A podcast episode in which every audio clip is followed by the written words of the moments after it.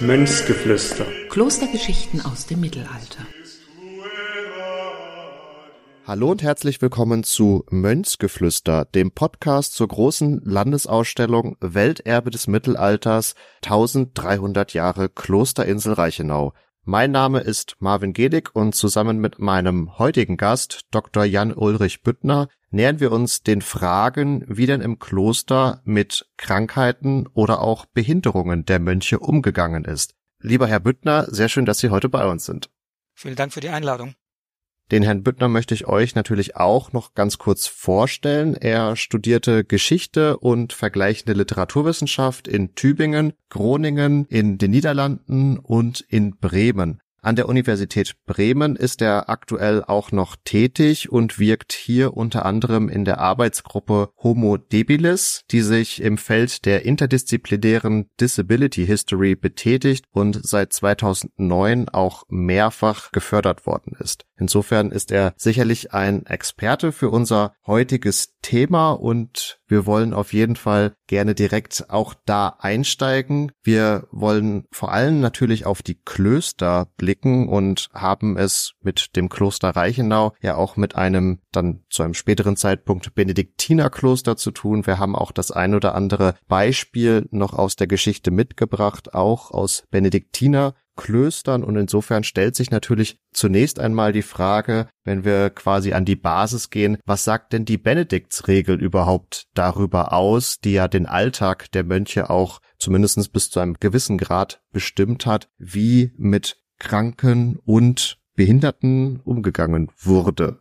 Ja, die äh, Regula Benedicti ist tatsächlich das Grundlagenwerk für die Lebensgestaltung innerhalb des Klosters und hier hat Benedikt auf der Grundlage vieler älterer Texte aus dem monastischen Bereich, also aus dem Bereich der in Abgeschiedenheit lebenden Mönche, ein Regelwerk zusammengestellt, von dem er gehofft hat, dass es das Leben in seinen maßgeblichen Zügen im Kloster gestalten kann. Und dort gibt es das Kapitel 36, der Infirmis Fratribus, also die kranken Brüder, und fängt mit einem sagen wir mal, in der Forschung berühmten Satz an, die Sorge für die Kranken muss vor und über allem stehen. Man soll ihnen so dienen, als wären sie wirklich Christus. Diese besondere Hingabe an den Kranken leitet sich natürlich aus dem Neuen Testament ab, aus mehreren Christusworten, die er dann auch zitiert. In der Praxis, die hier aber natürlich auch benannt wird, heißt es, sie sollen einen eigenen Raum haben, sie sollen einen eigenen Pfleger bekommen, man soll ihnen sorgfältig und eifrig dienen. Und dann gibt es eben Besonderheiten, die Kranke genießen, gesunde Brüder eben nicht. Zum Beispiel, dass sie ein Bad nehmen können, wenn sie das Verlangen danach haben. Dass sie zur Wiederherstellung ihrer Gesundheit Fleisch essen dürfen, was ansonsten im Kloster nicht serviert wird. Und dann endet das Ganze damit, dass der Abt es als seine Hauptsorge ansehen soll, dass die Kranken weder vom Zellerar noch von den Pflegern vernachlässigt werden. Und die Verantwortung fällt eben auf den Abt zurück, wenn den Kranken irgendetwas abgeht an Pflege oder an Verpflegung. Nun greife ich insofern schon ein wenig voraus, dass ich sage, dass die Beispiele, die wir mitgebracht haben, so aus dem 11. und auch 12. Jahrhundert dann später stammen werden und die, die Benediktsregel ist ja dann doch ein ja fast schon spätantikes Werk, beziehungsweise ist dann im Frühmittelalter auch noch bearbeitet worden. Also eine gewisse Zeitspanne jetzt zwischen der Erstellung dieser Benediktsregel und den Fällen, die wir uns gleich noch anschauen wollen. Gab es in der Zeit denn auch noch weitere Anpassungen? Also hat man vielleicht im 11. Jahrhundert anders darauf geblickt und die Situation anders bewertet, als es hier in der Benediktsregel steht? Ja, nicht unbedingt. Die Regel ist eigentlich nach wie vor für die Mitglieder des Benediktinerordens gültig in der Form, wie sie eben aus der Spätantike oder aus dem sechsten Jahrhundert überliefert ist. Es hat sich aber relativ bald gezeigt, dass Benedikt nicht an alles gedacht hat, beziehungsweise dass das Leben der Mönche doch genügend Spielräume offen lässt, die vielleicht dann doch nochmal irgendwie vielleicht eingeschränkt oder zusätzlich geregelt werden mussten. Die Durchsetzung der Benediktsregel kann man als Leistung der karolingischen Herrscher sehen, also vor allen Dingen von Karl dem Großen und seinem Sohn Ludwig dem Frommen, der zusammen mit Benedikt von Agnane dafür gesorgt hat, dass im Frankenreich die Vielzahl von Regeln und von Regelmischungen irgendwie durch die Benediktsregel ersetzt wird. So gesehen ist sie eben bis ins Hochmittelalter in Europa die maßgebliche und am weitesten verbreitete Regel, was allerdings nicht heißt, dass eben aus diesem gesamten großen Pool an Texten aus diesem mönchischen Bereich, die es eben davor gab und teilweise auch noch danach, dass man da nicht eben auch noch rausgeschöpft hat und Inspiration genommen hat, zum Beispiel für Askese oder so. Dieser zusätzliche Regelungsbedarf, der schlägt sich dann in den sogenannten Consuetudines nieder, also den sogenannten Gewohnheiten, die vielleicht ursprünglich erstmal nur aufgeschrieben hat, wie man das Leben tatsächlich gestaltet, die dann aber eben auch zu richtigen Regelwerken, ergänzenden Regelwerken geworden sind, mit zum Teil sehr, sehr kleinteiligen Regelungen für die Liturgie, aber eben auch darum, zum Beispiel, wie geht man jetzt mit diesem Fleischgebot um, ja? Gibt man ihnen zum Beispiel nur Hühnchen oder Fisch oder gibt man ihnen tatsächlich das Fleisch von Vierfüßern, also von Rind und Schwein? Wie lange können Sie im Krankenzimmer oder im Krankengebäude bleiben? Wie wird allerdings auch da die seelsorgerische Versorgung gemacht? Also extra Gottesdienste im Krankenflügel. Sie müssen natürlich auch dann die Kommunion erhalten. Sie müssen beichten können und dergleichen. Das steht in der Regel so gar nicht drin. Und das sind eben Dinge, dafür muss Personal abgestellt werden, dafür muss Zeit gefunden werden. Denn so wahnsinnig viel Zeit am Tag lässt die Regel den Mönchen eigentlich gar nicht. Also zum Beispiel auch dem Gebot zu folgen, dass man Kranke besuchen soll. Auch das geht wieder auf ein Jesuswort zurück. Nun haben Sie auch schon fast so ein bisschen angedeutet, dass hier auch womöglich die Schere zwischen dem, was der Alltag der Mönche wirklich hergibt und dem, was in diesen verschiedenen Regeltexten steht, auch auseinandergehen kann. Also können wir letztendlich eigentlich daraus schließen, dass die Regel und diese Gewohnheiten eins zu eins umgesetzt wurden, nur weil es da mal schriftlich fixiert wurde? Nein, vermutlich sicher nicht. Also wie das bei normativen Texten in der Regel immer so ist, bilden sie sicher Vorstellungen, Wertevorstellungen, Normvorstellungen ab, haben aber immer die Chance, an der sozialen Praxis oder an der Wirklichkeit zu scheitern. Menschen neigen offensichtlich dazu, mit Regeln immer sehr kreativ umzugehen. Und man kann aus den Regeln jetzt nicht sozusagen eine Alltagsgeschichte von Klöstern machen. Ja, man kann sie sicher heranziehen in der Forschung, um einen Rahmen zu beschreiben, in dem etwas stattfinden sollte. Aber wie das dann wirklich im Einzelfall geschehen ist, das ist dann sicher nicht aus der Regel abzuleiten. Dafür gibt es dann eben Beispiele genug, die dann eben zeigen, dass die Regel entweder nicht eins zu eins umgesetzt werden konnte oder dass man es auch vielleicht gar nicht wollte. Dafür lässt die Regel dann vor allen Dingen dem Abt dann genügend Spielraum, um eben Einzelentscheidungen zu fällen. Nun haben Sie in Bezug auf die Benediktsregel vor allen Dingen von der Krankenpflege gesprochen und auch davon, dass überlegt wurde, wie lange Mönche, Brüder oder auch Schwestern da liegen durften oder ja, wie lange sie zu pflegen waren, das zeugt ja alles so ein bisschen davon, dass das als ein zunächst einmal temporärer Zustand auch verstanden wurde. Wenn wir jetzt auf die Behinderungen beziehungsweise auf die Disabilities blicken, dann ist das ja häufig eher ein permanenteres Problem, mit dem jetzt auch solche Regeltexte oder der Mönchsalltag umzugehen hatte. Haben wir denn im Mittelalter überhaupt einen Begriff oder eine Vorstellung davon, wie mit Behinderungen beziehungsweise Disability umzugehen ist? Ist das ein Thema oder fasst man das letztendlich auch unter diesem großen Punkt Krankenpflege? Naja, zunächst muss man sicher sagen, dass es die Vorstellung von Behinderung als einer überall gleichen universalen Zustandes eines Menschen eigentlich eine moderne Vorstellung ist und dass es in der Vormoderne eine generelle Einschätzung dieser Menschen als Gruppe, die irgendwie zusammengehören, weil sie jetzt irgendwie gleiche Merkmale aufweisen, so offensichtlich gar nicht gegeben hat, sondern dass man die individuell wahrgenommen hat, als Blinde, als Gehörlose, als Menschen mit körperlichen Beeinträchtigungen, vielleicht durch Lähmung oder durch Verletzung hervorgerufene Einschränkungen, wenn man einen Körperteil verloren hat oder so. Das wird nicht eben als Gesamtheit angesehen. Und Vielleicht hat man die dann noch eher als krank bezeichnet, wenn es akut war, aber sobald das eben nicht mehr akut ist, zum Beispiel nach einer Verletzung, sobald die abgeheilt ist, dann ist ist ja dann, liegt ja auch keine Krankheit mehr vor. Aber die Beeinträchtigung zum Beispiel der Bewegungsfähigkeit von, von Gliedmaßen bleibt ja weiterhin bestehen. Aber das ist kein Grund, dann im Krankenflügel zu bleiben oder als Kranker betrachtet zu werden, soweit man eben im klösterlichen Alltag die Vorgaben des Chordienstes, also die verschiedenen Messezeiten und so, wenn man denen nachkommen konnte, dann ist man denen nachgekommen. Ob man dafür jetzt nun irgendwie einen Stock gebraucht hat, um sich sozusagen zu stabilisieren oder vielleicht eine Kniehilfe oder dergleichen, das ist davon ja erstmal unabhängig. In Ihrer Auflistung kam schon hervor, dass einzelne Symptome durchaus ja klar gefasst waren oder man da einen Begriff für hatte. Bei anderen tun wir uns ja, glaube ich, schwerer dabei, wirklich hinein zu interpretieren, was damit eigentlich gemeint war, was es auch, glaube ich, für uns heutzutage dann schwierig macht, das im Einzelfall zu, zu beurteilen. Und exemplarisch ist da natürlich der Hermann von Reichenau, gemeinhin ja auch als Hermann der Lahme benannt. Und da sind wir dann auch so gesehen auch im angekündigten 11. Jahrhundert, wo wir ja nicht so wirklich sagen können, mit welchen Beeinträchtigungen er nun wirklich umzugehen hat, oder?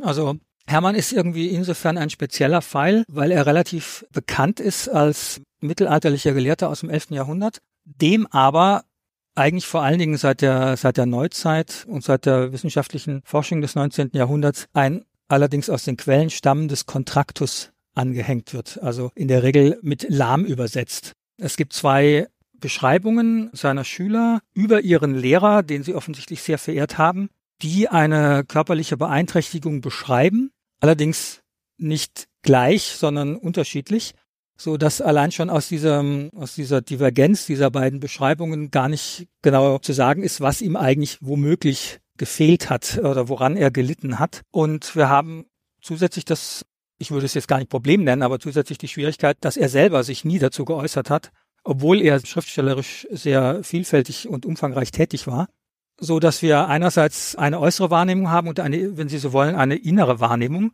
und die auch nicht übereinbringen können. Also, dass Hermann vermutlich eine körperliche Beeinträchtigung hatte, das kann man vielleicht annehmen. Inwieweit ihn die, äh, oder was das war, oder inwieweit sie ihn tatsächlich im Alltag beeinträchtigt hat, das wissen wir halt nicht. Und das lässt sich dann, würde ich mal sagen, aus den Quellen so auch gar nicht ableiten die relativ drastisch seinen körperlichen Zustand beschreiben. Also bei Hermann wäre mir vor allen Dingen wichtig, also, dass man vielleicht davon wegkommen sollte, ihn von seiner vorgeblichen Behinderung oder Beeinträchtigung wahrzunehmen, also irgendwie als Hermann den Lahmen, sondern dass man ihn vor allen Dingen aus seinem Werk heraus betrachten solle. Und das ist vermutlich auch die Betrachtungsweise, die ihm am liebsten war, denn er hat sich selber ja nie irgendwie zu seiner körperlichen Verfasstheit geäußert.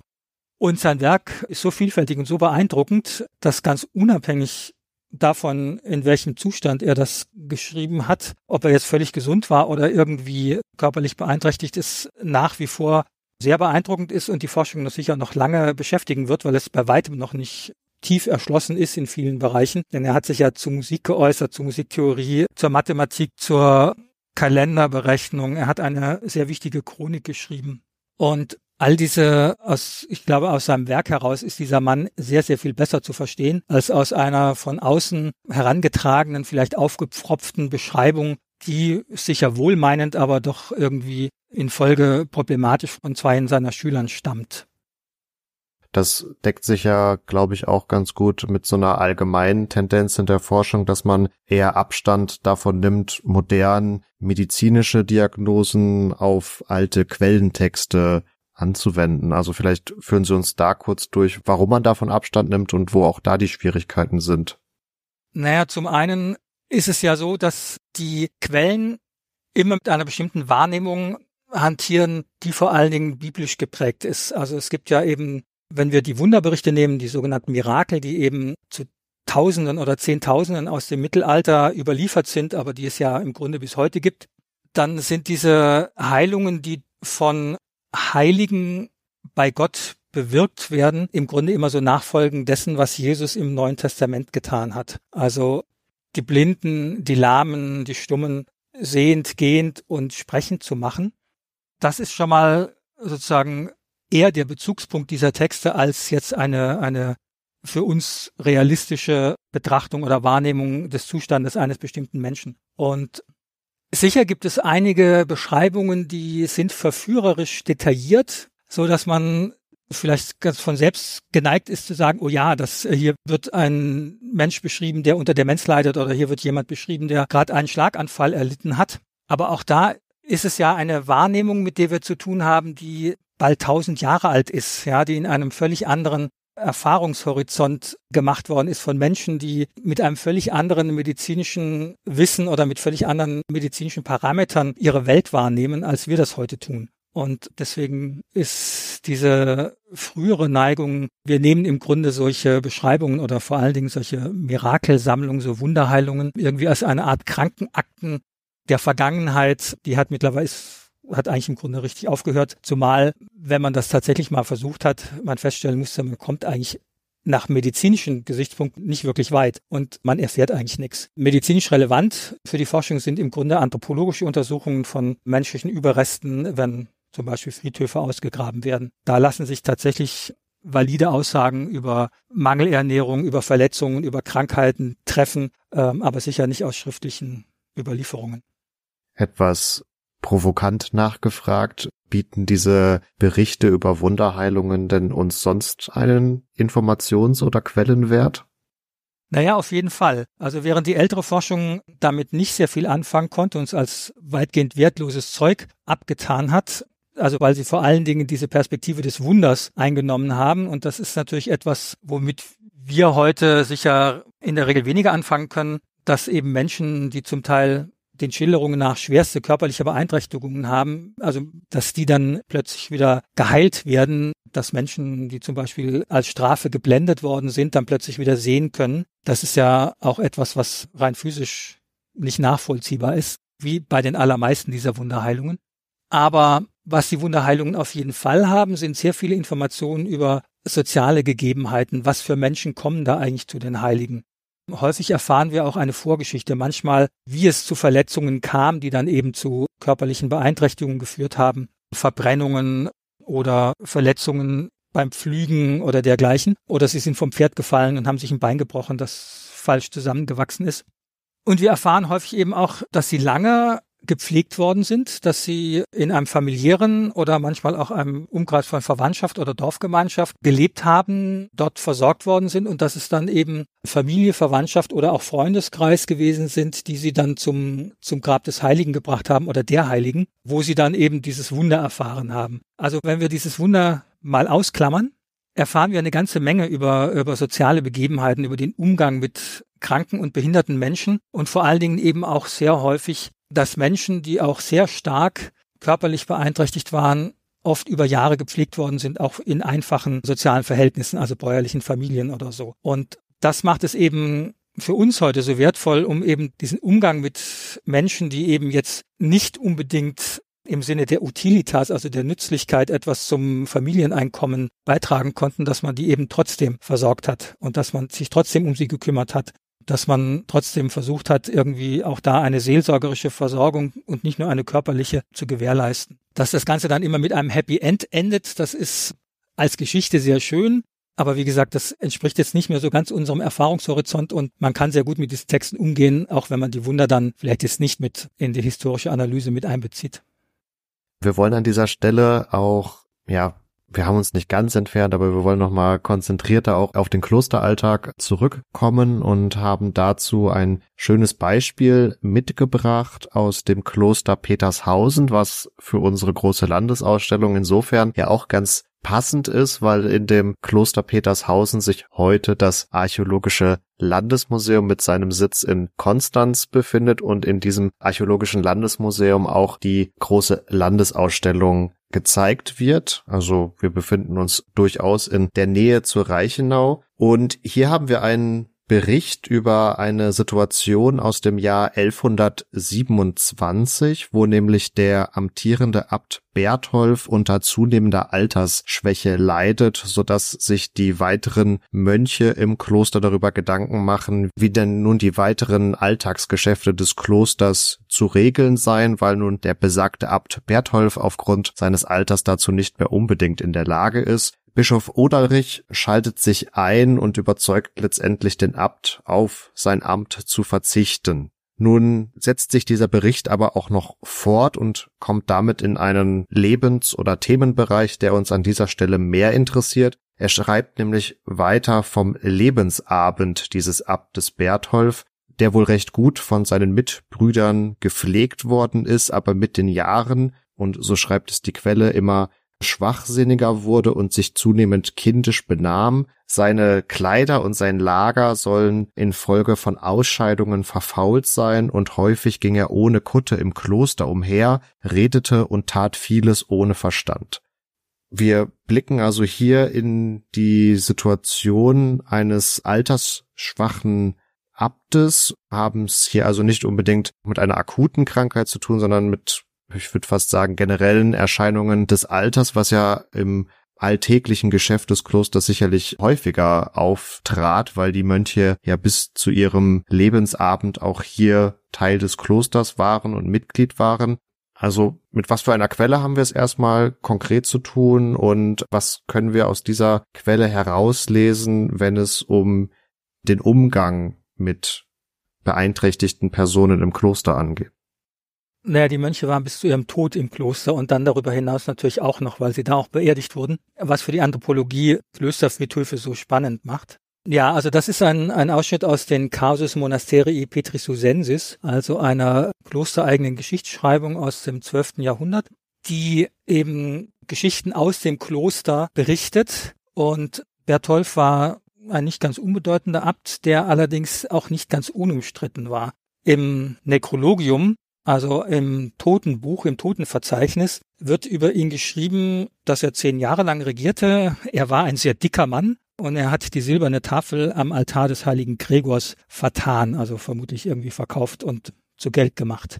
Also er ist offensichtlich, auch sein Rücktritt war nicht ganz unproblematisch. Also es dauerte eine ganze Weile, bis sich der sozusagen eine interne Opposition der Mönche dazu durchringen konnte, dafür zu sorgen, dass er sein Amt aufgibt, weil er eben immer mehr seine Amtspflichten vernachlässigt hat und das Kloster einfach darunter zu leiden begann, dass er das alles nicht mehr geregelt bekam. Und das ist jetzt eben eine von diesen verführerischen Quellen, von denen ich vorhin sprach, wo man sehr leicht vielleicht dazu kommt, dass wir hier eine Beschreibung von Altersdemenz vorliegen haben. Dass er seine körperlichen Vorgänge irgendwie selber nicht mehr im Griff hatte, dass er nackt durch die Gegend gelaufen ist, dass er vor allen Dingen ohne jede Ordnung aß und trank und verdaute, dass er an den wichtigen Festtagen nicht fasten konnte, dass er stank, ziemlich übel, und dass er am Schluss, als er dann tatsächlich starb, dann so wenig Bewusstsein hatte, dass er noch die Wegzehrung, also die Kommunion empfangen konnte. Und dennoch hat man ihn dann würdevoll in seinen Priestergewändern beerdigt.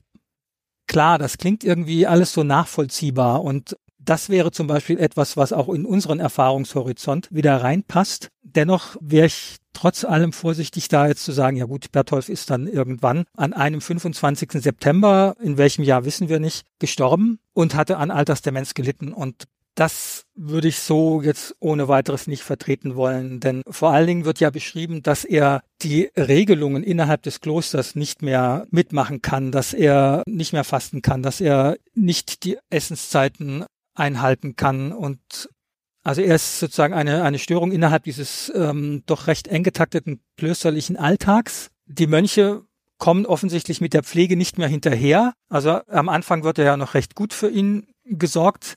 Dann aber entgleitet er so diesem System durch sein Verhalten und aus welchen Gründen auch immer. Und außerdem ist er eben auch ein nicht ganz unumstrittener Abt gewesen. So gesehen wäre die Frage, ob das nicht auch noch sozusagen in diesem Text noch so eine gewisse, ja, Abrechnung wäre vielleicht zu viel gesagt, aber doch so eine gewisse Ressentiment aus diesen Zeilen durchscheint. Ja, also eine Diagnose würde ich anhand dieses Textes auf keinen Fall stellen wollen. Nun haben wir uns natürlich jetzt erstmal nur einen Fall angeschaut und dann auch noch gleichzeitig mit einem Abt oder mit einem ehemaligen Abt, der womöglich auch nach seinem Amtsabtritt nochmal trotzdem ein gewisses Prestige oder Ansehen in der Gemeinschaft hatte. Also wirklich generalisierte Aussagen können wir daraus vermutlich auch nicht ziehen, oder? Auf keinen Fall. Also generalisieren lässt sich dieser Fall sicher nicht, denn ähm, er ist ja räumlich, zeitlich und persönlich sehr genau zuzuordnen. Und eigentlich, wenn ein Abt zurücktritt, wird er ja wieder ein ganz normaler Mönch. Mit anderen Worten, eigentlich hat er keine besondere Behandlung mehr zu erwarten, wobei Äbte in der Regel auf Lebenszeit gewählt werden und dann eben auch als Abt sterben. Er ist ja dann auch als Priester beerdigt worden. Nein, also generalisieren lässt sich das sicher nicht, zumal wir zumindest meines Wissens vergleichbare Schilderungen auch gar nicht mehr haben. Also das sind in der Regel dann anders als zum Beispiel bei Wunderberichten sind das so Einzelfunde, die sicher ein Schlaglicht werfen und einen Einblick erlauben, aber eben nur einen sehr begrenzten Einblick. Das rundet sicher unser Bild klösterlichen Lebens und klösterlichen Umgangs mit Menschen in schwierigen körperlichen und in dem Fall auch geistigen Situationen ab. Aber wir können jetzt nicht sagen, im Kloster, im Mittelalter, also mit solchen generalisierenden äh, Begriffen. Ja, lässt sich da gar nicht arbeiten. Ja, wir sehen schon ein durchaus komplexes Themenfeld, nichtsdestotrotz spannend zu betrachten und da mal auch einen genaueren Blick hinzuwerfen. Mit Hermann von der Reichenau oder von Reichenau werden wir uns im Rahmen dieses Podcasts ja auch noch weiter beschäftigen, da unter anderem auf seine musikalischen Tätigkeiten zu sprechen kommen und er wird auch sicherlich bei vielen anderen Folgen des Podcasts auch Erwähnung finden. Insofern hoffe ich oder glaube ich auch, dass wir uns seinem Werk durchaus angemessen nähern und er ist ja auch ein großer Teil unserer großen Landesausstellung, die im Sommer 24 in Konstanz zu sehen ist. Insofern nehmen wir Ihren Impuls gerne mit auf. Bedanke mich an dieser Stelle nichtsdestotrotz auch, dass Sie uns durch diese Thematik der Disability einmal durchgeführt haben. Ein sicherlich komplexes, aber spannendes Themenfeld. In diesem Sinne, lieben Dank, Herr Büttner. Da nicht für, wie man hier so sagt. Sehr gerne. Wenn ihr da draußen Interesse habt, euch mehr über die große Landesausstellung zu informieren, dann könnt ihr das ganz einfach tun unter landesmuseum.de slash Reichenau. Den entsprechenden Link geben wir euch natürlich auch in die Show Notes. Das Badische Landesmuseum findet ihr natürlich auf allen gängigen Social Media Kanälen. Auch da findet ihr die entsprechenden Direktlinks in den Show Notes. Und wenn ihr Lust habt auf mehr Geschichtspodcasts, dann könnt ihr unter anderem bei der Uni Bremen vorbeischauen, weil es auch da vom Institut ein Geschichtspodcast gibt. Das verlinken wir euch natürlich auch gerne. Und wenn ihr dann immer noch nicht genug habt, dann schaut auch ganz gerne bei meinem privaten Podcast Projekt Epochentrotter vorbei. In diesem Sinne hoffe ich, ihr hattet ganz viel Freude an dieser Episode und schaltet auch beim nächsten Mal wieder ein. Macht's gut und ciao, ciao.